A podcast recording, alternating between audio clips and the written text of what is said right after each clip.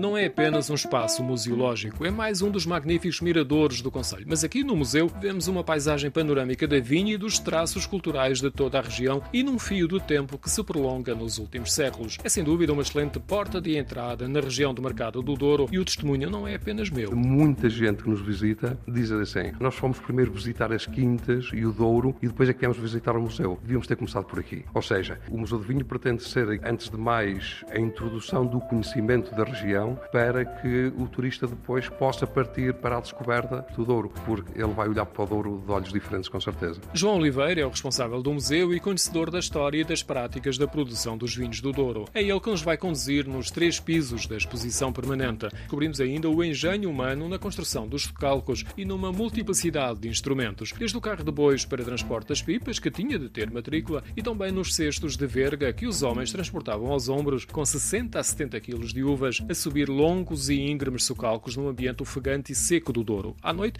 ainda tinham de ir pisar as uvas. O contexto sociocultural é uma das mais-valias do museu, não fica apenas pela exposição de objetos. Sim, há sempre uma perspectiva de mostrar eh, como é que se fazia e como é que se faz, de, de querer mostrar a evolução daquilo que foram os trabalhos ao longo do tempo no Douro. De qualquer maneira, o museu está muito mais direcionado eh, para aquilo eh, que é a compreensão do Douro. Falta um dos aspectos que mais me impressionou: a arquitetura do edifício, a surpreendente beleza do espaço, a forma como o visitante é encaminhado nos vários pisos com a utilização de materiais locais associados à vinha. Um exemplo é a estrutura metálica com curvaturas semelhantes às dos arcos que rodeiam as pipas de carvalho. O projeto foi lançado pelo Museu do Douro para a criação de museus temáticos em vários conselhos. A ideia não foi concretizada no seu todo, mas um dos projetos que sobreviveu foi o de São João da Pesqueira. Que é um edifício magnífico e sim cheio de significado em termos de materiais, em termos da própria arquitetura. Quem ficou com, com o estudo destas ideias foi a Anabela Coelho e o João Abreu. Foram eles que desenvolveram depois este projeto, que mais tarde, e depois de cair toda esta ideia do Museu do Douro, o município lança a candidatura na altura ao CRAN. O museu recorre a material multimédia, incentiva a interatividade e tem excelentes fotografias antigas que nos ajudam a entender a dimensão da mais vasta e imponente obra humana em território português, conforme afirmou o geógrafo Orlando Ribeiro.